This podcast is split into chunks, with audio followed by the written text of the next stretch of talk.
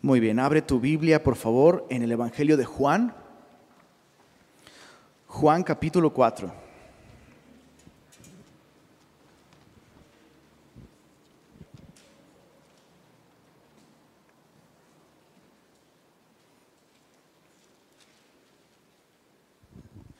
Juan capítulo 4.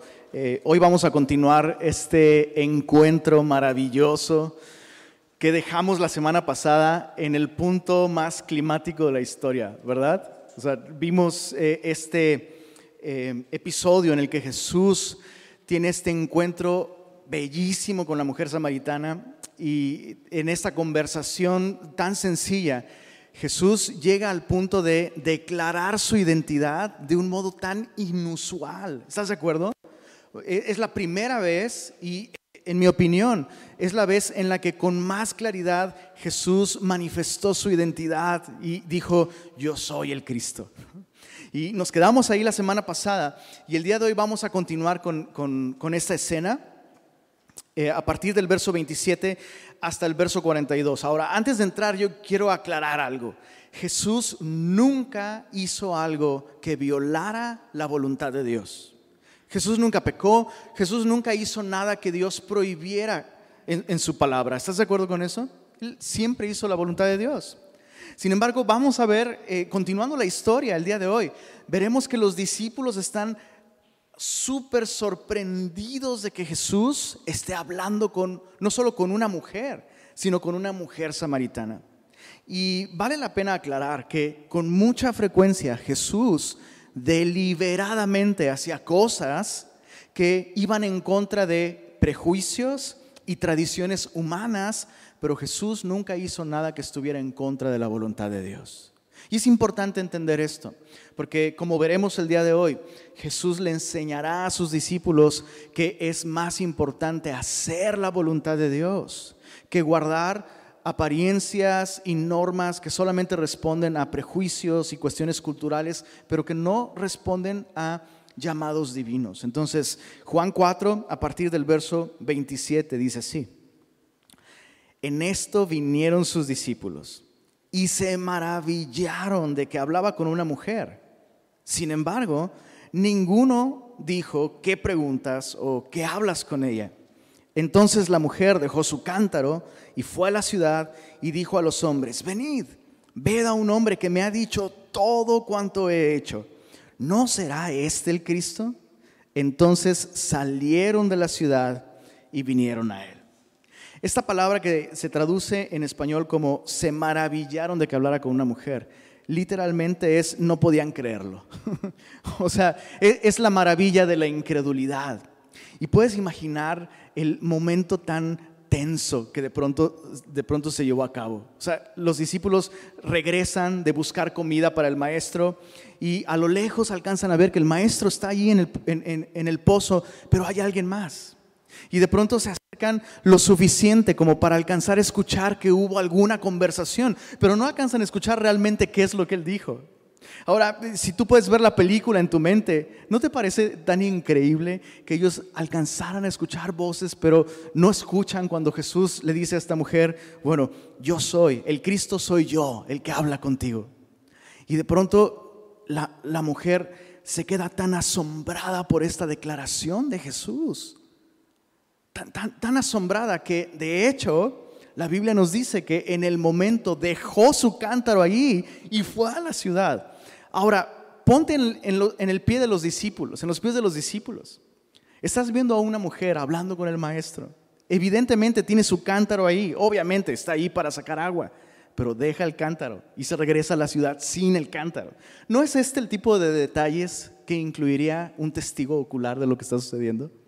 O sea, eso es algo que no podrías evitar ver. Es como, como cuando tus papás están buscando sus lentes y los traen aquí arriba.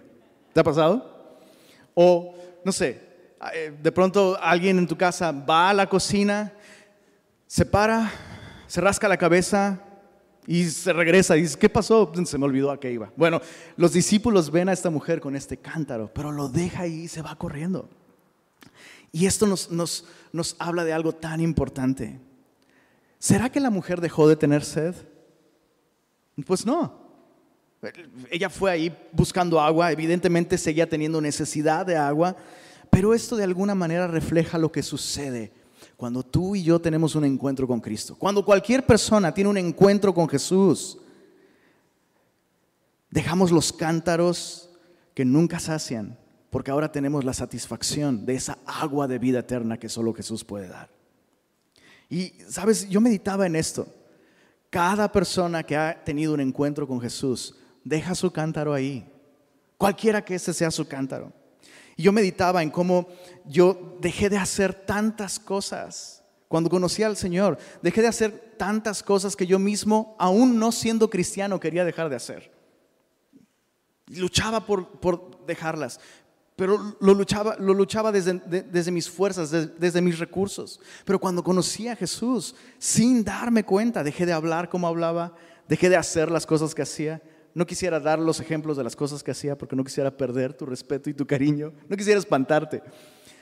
Pero estoy seguro que tú te identificas con esto. Luchabas con cosas, conociste a Jesús. Y no es que, no, no es que empezaras a luchar por dejar de hacerlas, simplemente ahora estabas satisfecho. Bueno, esa mujer es un símbolo de esto. Está dejando literalmente su cántaro, pero representa esta satisfacción espiritual. Ya no tiene que luchar por dejar de hacer esto o aquello. Ya no tiene sed. Pero hay algo más que es muy revelador y, muy importante de observar. ¿Te diste cuenta? Dejó el cántaro y fue a dónde? A la ciudad. Ahora, vemos que esta mujer corrió directamente a las personas de las que antes se escondía. Esta mujer está ahí a mediodía va al pozo en un horario en el que no hay más personas. Y escuchamos la historia la semana pasada, o sea, tiene un, tiene un pasado, tiene un pasado difícil, tiene problemas morales, y en una aldea tan pequeña como las de e, e, ese lugar y esa época, obviamente todo el mundo sabía el tipo de pasado que ella tendría. Puedes imaginar las miradas tan terribles que las mismas mujeres tal vez le echaban a esta mujer. Tal vez alguien hacía comentarios. O sea, en esta ciudad evidentemente habría personas que la trataban mal y por eso esta mujer no quería tener contacto con ellos. Pero una vez que conoció el amor de Jesús, el perdón de Jesús, la gracia de Jesús, lo primero que hace es dejar su cántaro ahí y correr directamente a las personas que no la amaban. Correr directamente a las personas que la habían maltratado. Esta mujer es libre para amar a aquellos que la habían lastimado. Pero hay algo más que es interesante también. Esta mujer es libre para reconocer su propio pasado. Porque ella va a, va a la aldea y va con este mensaje. Vengan, vean a un hombre que me ha dicho todo lo que he hecho. Y esto es una exageración, por supuesto. No es que Jesús dijo absolutamente todo lo que ella había hecho, pero tú sabes lo que ella quería decir. Y meditaba en cómo esto es algo que sucede también cuando tenemos un encuentro con Cristo. Tal vez, por poner un ejemplo, tal vez no eras la persona más confiable antes de conocer al Señor. Y tal vez incluso lastimaste a tu familia y perdiste la confianza de tu familia por mentir, por defraudar. Y tal vez alguien en tu familia te decía, ya no puedo confiar en ti, no, eh, eres un mentiroso o eres una mentirosa. Y luego agravabas la situación porque decías, no, no es cierto. Pero de pronto tuviste un encuentro con Cristo y Cristo te dijo todo lo que tú has hecho. Y lo primero que haces es correr con esas personas a las que defraudaste y decirles, oye, ¿qué crees? Conocí a alguien y me hizo ver que soy un mentiroso. y la persona te dice, oye, es lo que toda la familia ha intentado decirte todo este tiempo. ¿Quién es esa persona? Bueno, eso es lo que le sucedió a, esta mujer. No, no es que Jesús le dijera cosas que ella no supiera, pero Jesús le hizo ver lo que otros veían con tanta claridad y lo que, lo que esta mujer tal vez negaba. Esta mujer por fin acepta su condición y eso la hace libre para decirle a otras personas, hey, Jesús me mostró mi enorme necesidad de perdón, Jesús me mostró el tipo de pecador que yo soy, pero Jesús me mostró su amor también. Y eso me hace libre para venir y decírtelo, para venir y admitirlo, para venir y apuntar a Él. Hay algo práctico aquí para nosotros. ¿Es esta la manera en la que tú y yo estamos hablando de Cristo? Porque este es un ejemplo que tú y yo tenemos que imitar. Esta mujer está hablando de Jesús no desde un peldaño de superioridad moral, sino desde la experiencia de alguien que ha reconocido su pecado y por tanto ha experimentado el perdón y la gracia. ¿Cuánto cambiaría nuestra manera de hablarle de Cristo a aquellos que nos rodean si habláramos desde la experiencia de alguien que ha sido rescatado y perdonado por Dios? Algunas veces predicamos el Evangelio más bien diciendo, oye, el Señor me mostró que tú eres un enorme pecador. Déjame decirte, esa no es la manera de predicar el Evangelio. Pero qué distinto cuando, cuando compartes desde la vulnerabilidad, desde la libertad de reconocer, ¿sabes qué? Soy un pecador. Es lo que soy. Y Cristo me ayudó a verlo, pero Cristo también me perdonó. Ven, conoce a esta persona que me conoce lo bueno, lo malo y lo feo y aún así me ama. Es lo segundo que debemos aprender sobre esta mujer. Debemos predicar a un Cristo que ama al pecador. Sí, no me malentiendas. Debemos hablar del pecado. Y Jesús mismo le mostró a esta mujer su pecado. Pero lo enfático en toda esta situación es que Jesús, a pesar de saber lo peor de esta persona, aún así le amó. Bueno, verso, eh, eh, en el verso 29 me encanta la actitud de esta mujer. Venid, ved a un hombre que me ha dicho todo. ¿No te encanta que su actitud es... Esta mujer no está dudando de la identidad de Jesús, pero me encanta que esta mujer tampoco está forzándolos a creer lo que ella cree. Simplemente está diciendo, hey, ¿por qué no vienes y ves a este hombre? ¿No será este hombre el Cristo? Bueno, a partir del verso 30 nos dice la Biblia, entonces salieron de la ciudad y vinieron a él. Una mejor traducción de este versículo sería, salían de la ciudad y venían a él, lo cual describe una escena que va en aumento, tanto en cantidad como en cercanía. Es decir, la mujer va a la ciudad, le habla a algunas personas, tantas como puede, empiezan a seguirla, a, seguir a esta mujer, pero otros hombres ven, ¿qué está pasando? Oye, que un hombre le dijo a esta mujer, la convenció de lo terrible persona que es y dice que la ama. Oh, yo quiero ver esto, vamos. Oye, ¿y a dónde vas? Tú ve, sígueme.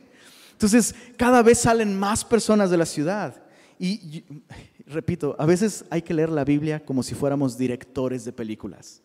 Tienes que ver la escena, tienes que tomar la decisión, cómo vas a, mover la cámara. Jesús durante todo este tiempo está viendo hacia la ciudad. Vamos a ver ahorita que los discípulos le están hablando, pero Jesús probablemente está viendo la ciudad, orando por esta mujer, orando por esa ciudad, para que más personas vengan y le conozcan.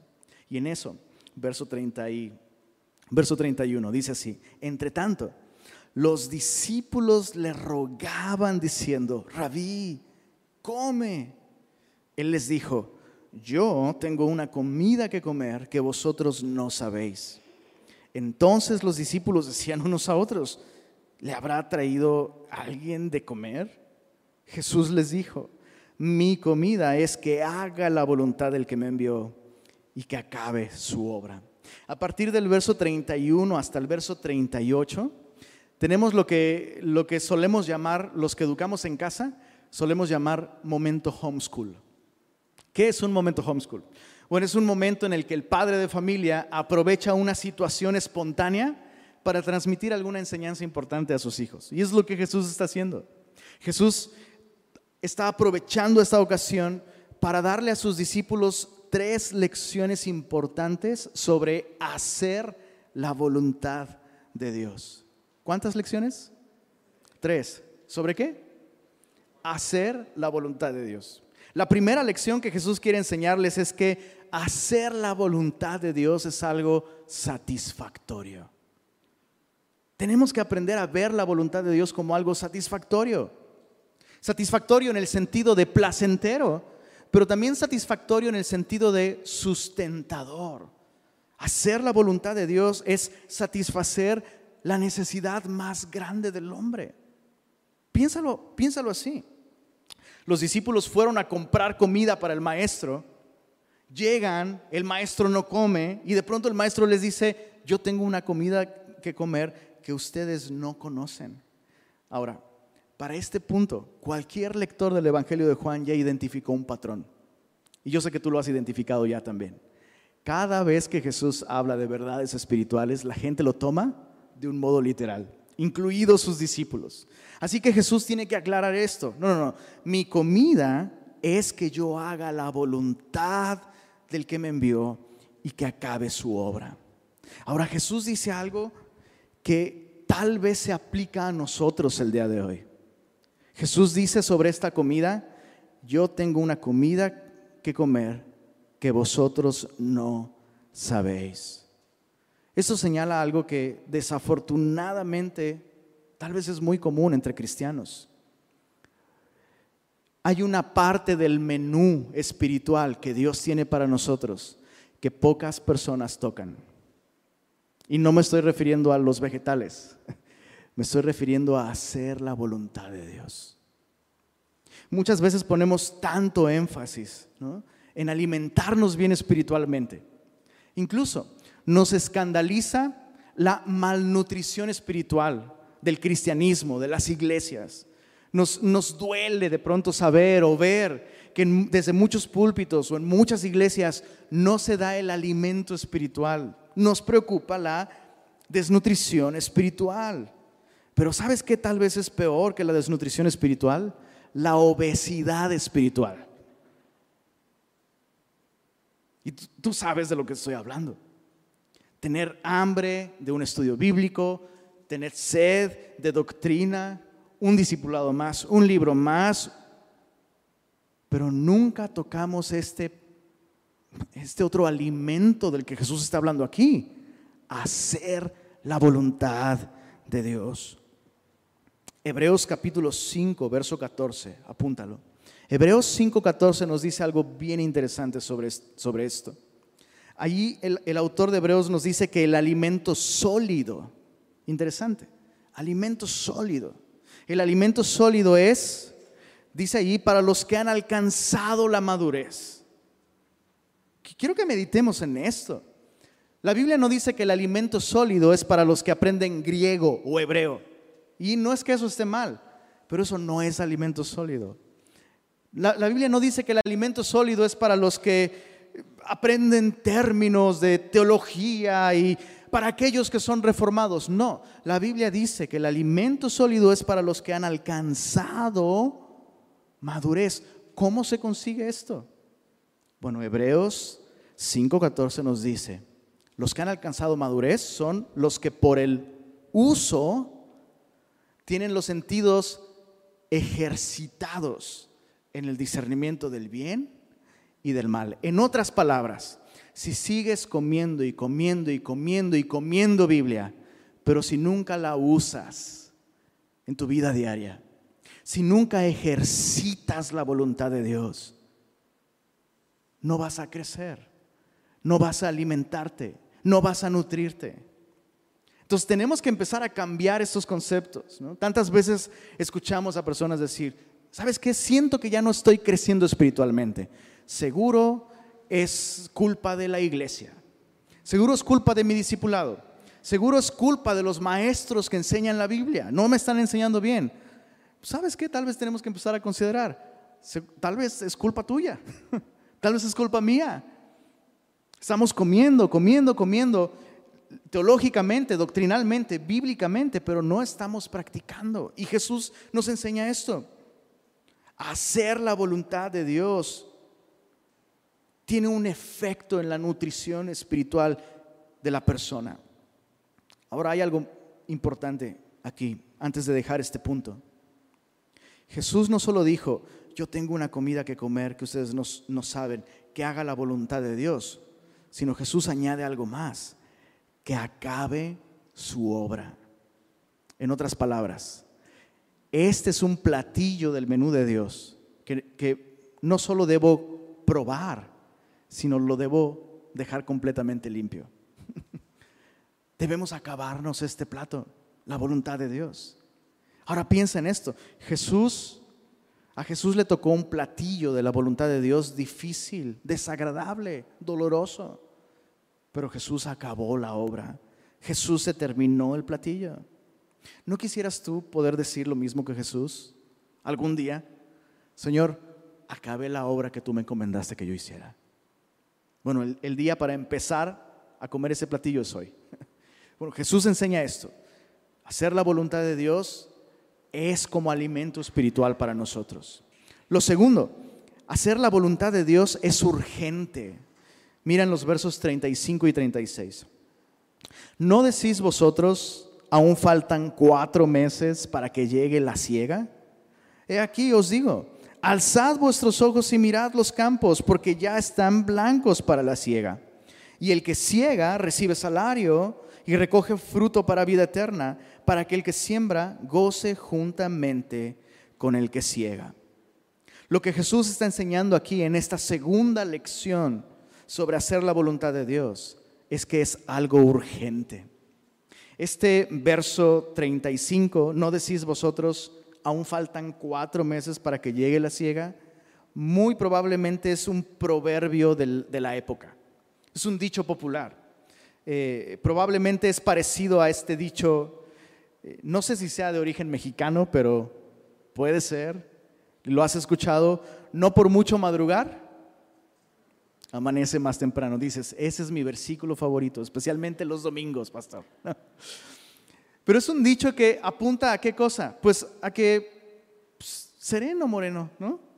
O sea, llévatela relax, hay cosas que toman su tiempo, no hay necesidad de estresarse, de apresurarse. Y es interesante que Jesús está citando este proverbio de la época, ¿no? No dicen ustedes, faltan cuatro meses para la ciega, pero yo les digo, alcen sus ojos y miren.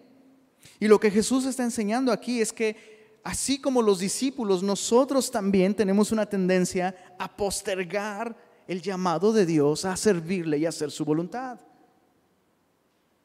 Pero especialmente déjame enfocar e, esta analogía al llamado que Dios nos ha hecho de predicar el Evangelio.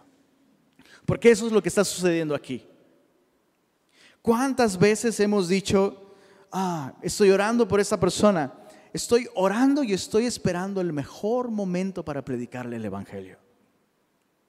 Y en ese, en ese aspecto importante de la voluntad de Dios, déjame decirte algo, el mejor momento para predicarle a alguien de Cristo, ¿cuándo es?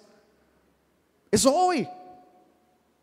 No estoy diciendo que no seas prudente, Bueno, el pastor dijo que el mejor día es hoy y hoy eh, sé que ahorita fulanito está en la junta con el jefe, pero voy a entrar y voy a interrumpir todo y voy a predicarle. No, no estoy diciendo eso.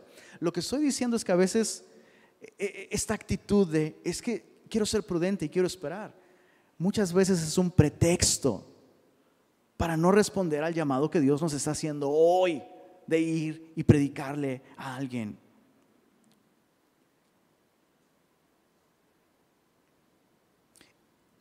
No recuerdo el número de personas que han fallecido en México por la pandemia.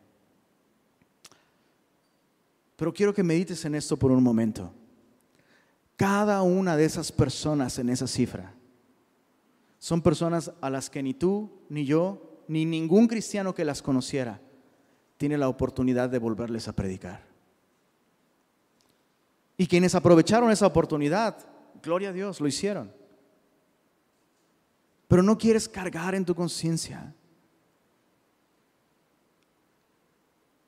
No sé, si llamarlo culpa, no, me gustaría llamarlo culpa, pero tampoco encuentro otra palabra. Si tú y yo tenemos un mensaje que, es, que puede darle vida eterna a otras personas y lo callamos, ¿cómo podríamos llamarle a eso?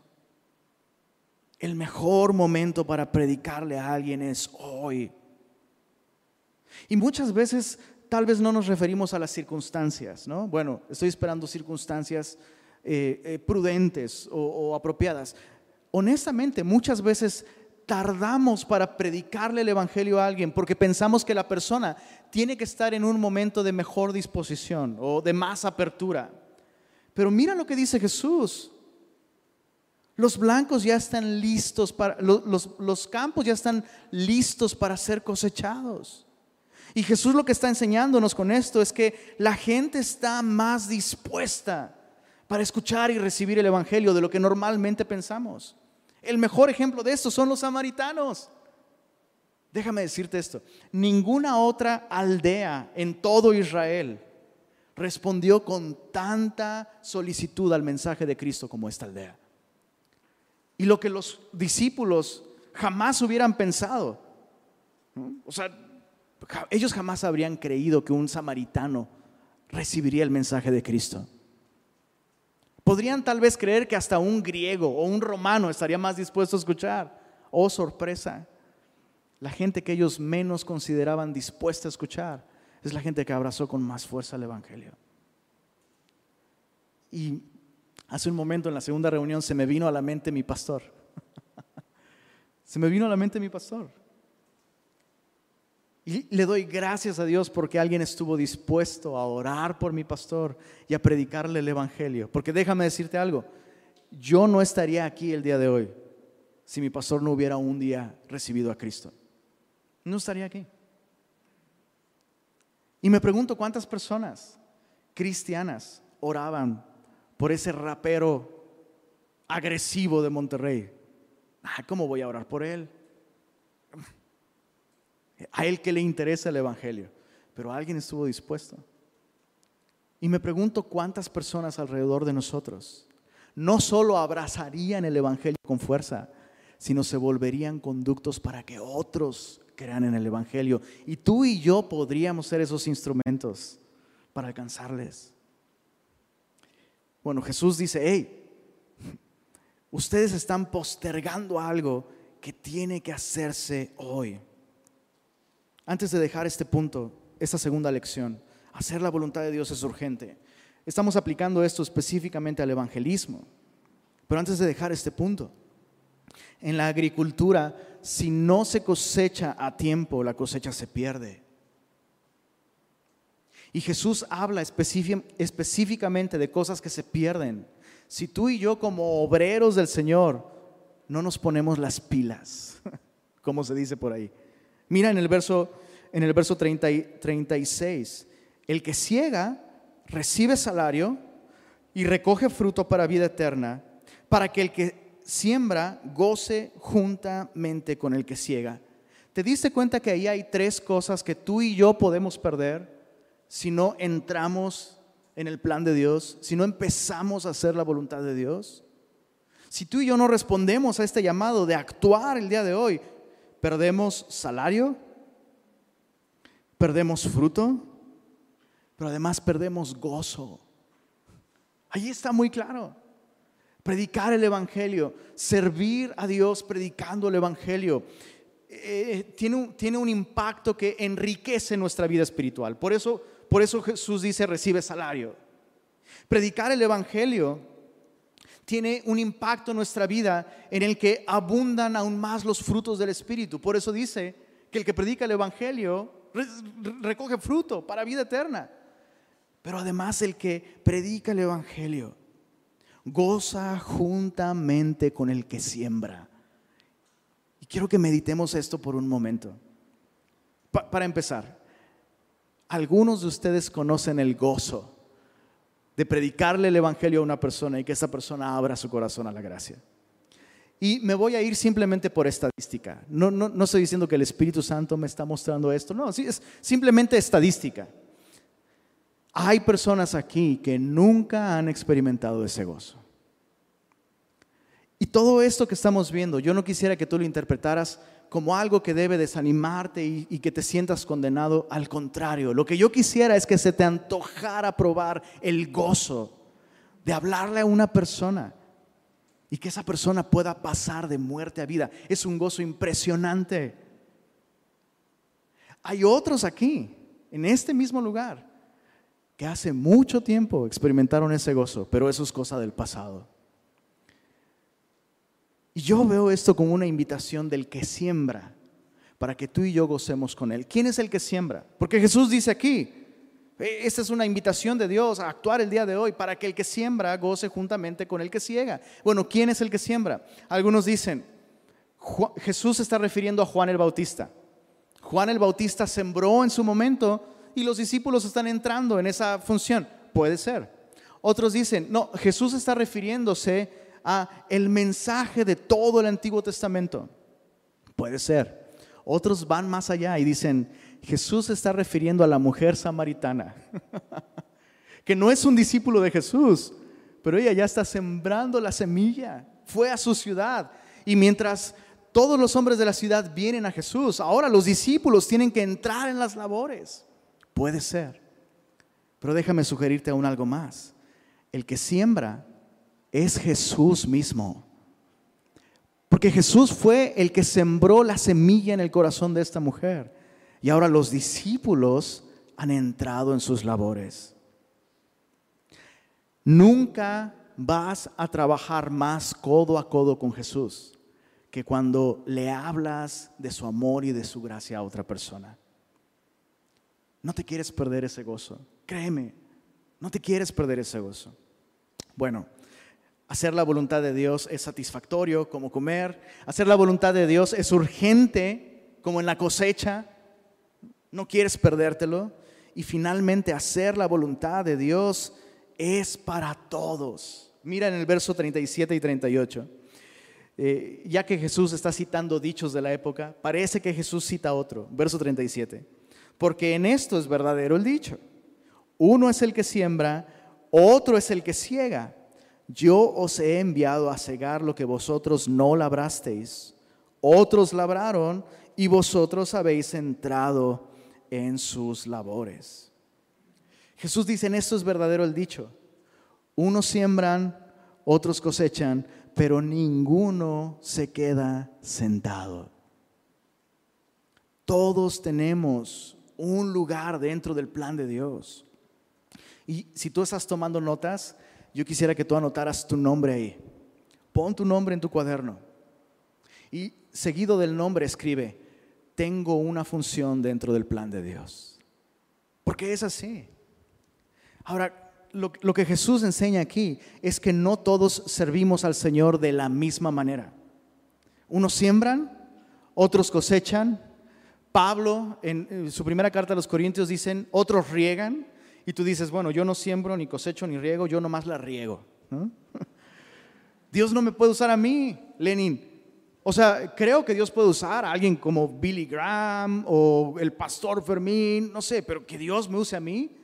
Escucha esto, Dios quiere usarte a ti.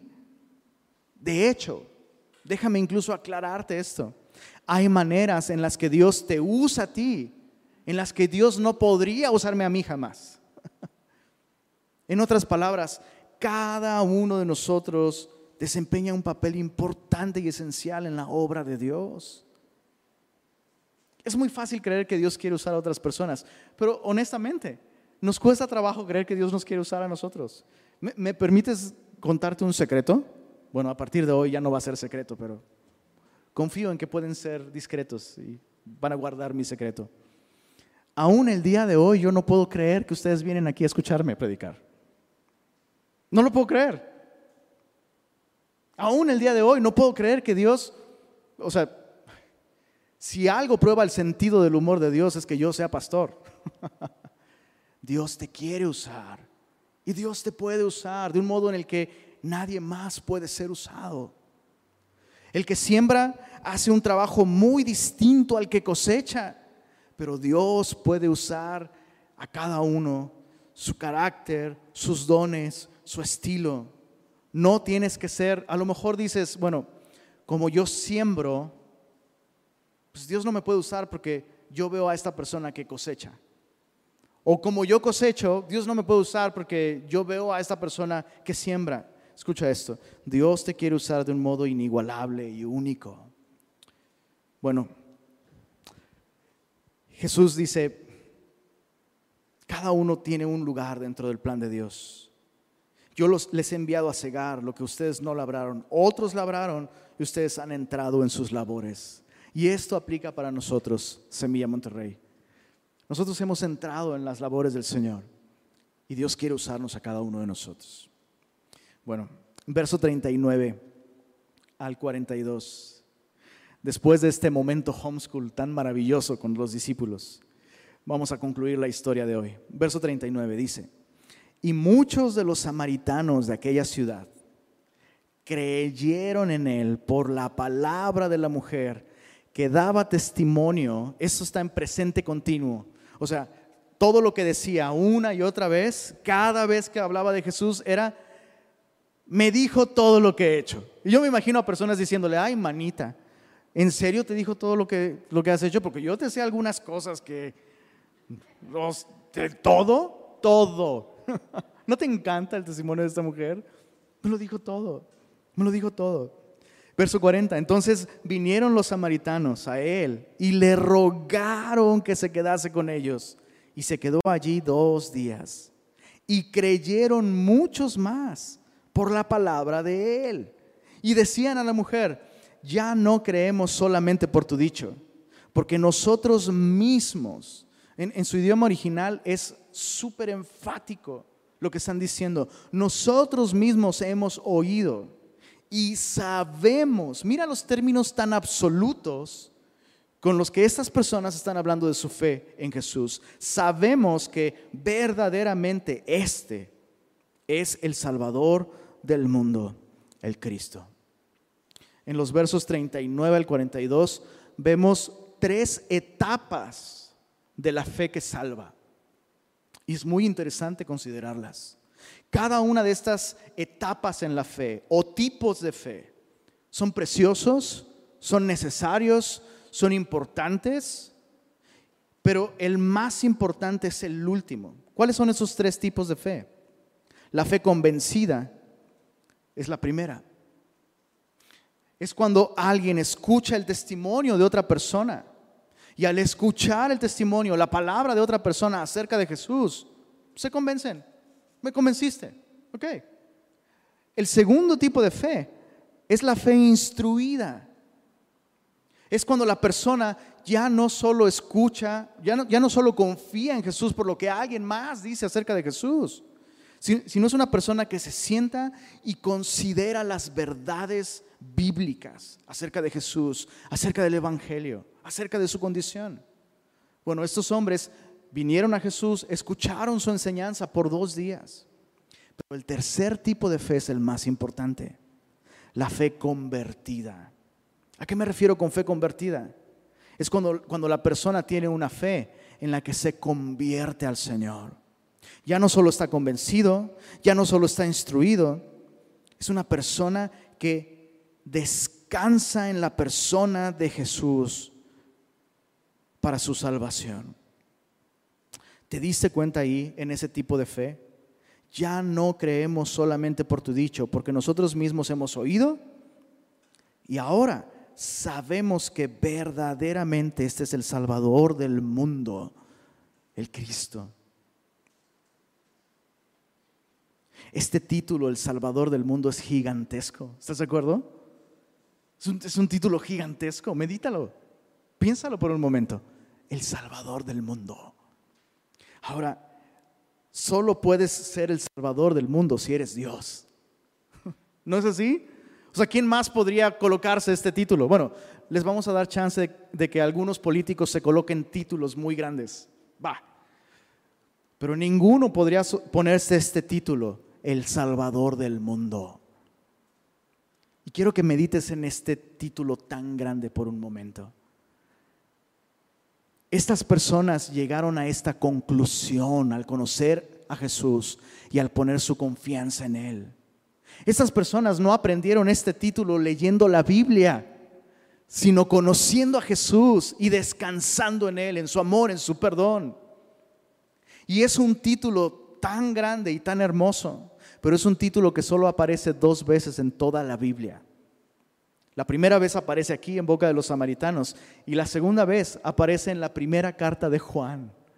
Juan, ya anciano, al escribir sobre Jesús, tal vez recuerda aquel día en que los samaritanos dijeron, Jesús es el Salvador del mundo. Para sorpresa de los discípulos, para sorpresa de los discípulos, los samaritanos tenían una fe en Jesús aún más grande que la de ellos mismos. ¿Qué tipo de fe tienes tú el día de hoy? Terminemos con estas dos preguntas. ¿Qué tipo de fe tienes tú el día de hoy? ¿Tienes, ¿tienes esta fe convencida? Sí, Lerín, yo creo. Creo en Jesús, creo que es el Hijo de Dios. Eh, mi mamá no es samaritana, pero me habló de él y estoy convencido. Ok, eso es un buen inicio. Pero ¿qué me dices de la fe instruida? En la que tú abres tu Biblia, en la que tú consideras, dedicas tiempo a escuchar lo que la, Biblia enseña acerca de quién es Jesús y quién eres tú. Sí, Lenin, yo tengo ese tipo de fe. Me encanta estudiar la Biblia. Me encanta marcarla, me encanta escuchar las enseñanzas, me encanta tengo una fe instruida. Gloria a Dios. Pero tienes esta fe convertida en la que estás, como, como dice el verso 42, en la que sabes que verdaderamente Jesús es el Salvador del mundo. ¿Por qué es tan importante que tengas este tipo de fe? Que creas que Jesús es el Salvador del mundo. Escucha esto. Porque Solamente si crees que Jesús es el Salvador del mundo, puedes realmente creer que Jesús te puede salvar a ti. Si, tú eres un poquito como yo, ha habido momentos en tu vida en los que tú dices, no puedo creer, no, no puedo creer que Jesús me pueda salvar a mí. O sea, después de fallar una y otra vez en este asunto, después de tanto tiempo, hay, veces en las que dudas que Jesús te pueda salvar a ti, pero todo eso se disipa cuando tú ves la dimensión del poder de Jesús para salvar. Si estás convencido de que Jesús es el Salvador del mundo, si puede con el pecado del mundo, puede con mi pecado. Es algo que tú y yo necesitamos recordar. Pero siempre debe haber una primera vez. ¿Has llegado a ese punto en tu fe en el que estás convencido de que Jesús puede con el pecado del mundo y por tanto puede con tu pecado. Sin importar cuán terrible y asqueroso sea, Jesús puede borrar tus pecados, te puede salvar de tus pecados. ¿Cuál es la condición de tu fe? ¿En qué Salvador has creído? Necesitamos creer en un Salvador así de grande.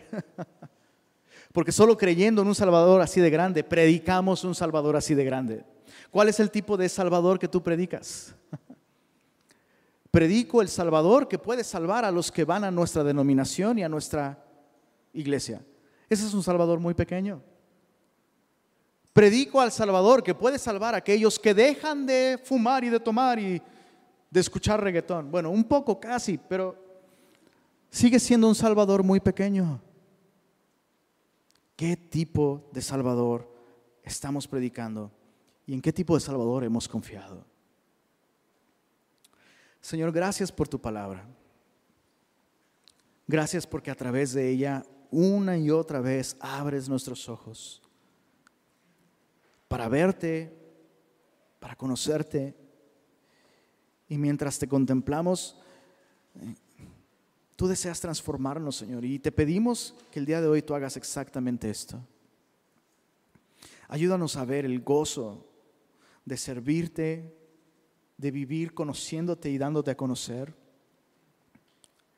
Y Señor, ayúdanos ser como esta mujer samaritana, Señor, que aún con un testimonio pequeño, imperfecto, apuntó perfectamente a tu poder para salvar. Transfórmanos, Señor, sácianos, danos la libertad de correr incluso correr directamente a esas personas que nos han lastimado, que nos han rechazado, para predicarles acerca de tu amor y de tu gracia. Señor, abre nuestros labios y permítenos experimentar el gozo de cegar lo que tú sembraste. Tú sembraste tu vida, Señor. Tú entregaste tu vida en la cruz. Permítenos, Señor, honrar tu sacrificio, abriendo nuestros labios hablando acerca de tu amor, de tu perdón y de tu gracia. Y pedimos esto en tu nombre, Señor Jesús. Amén.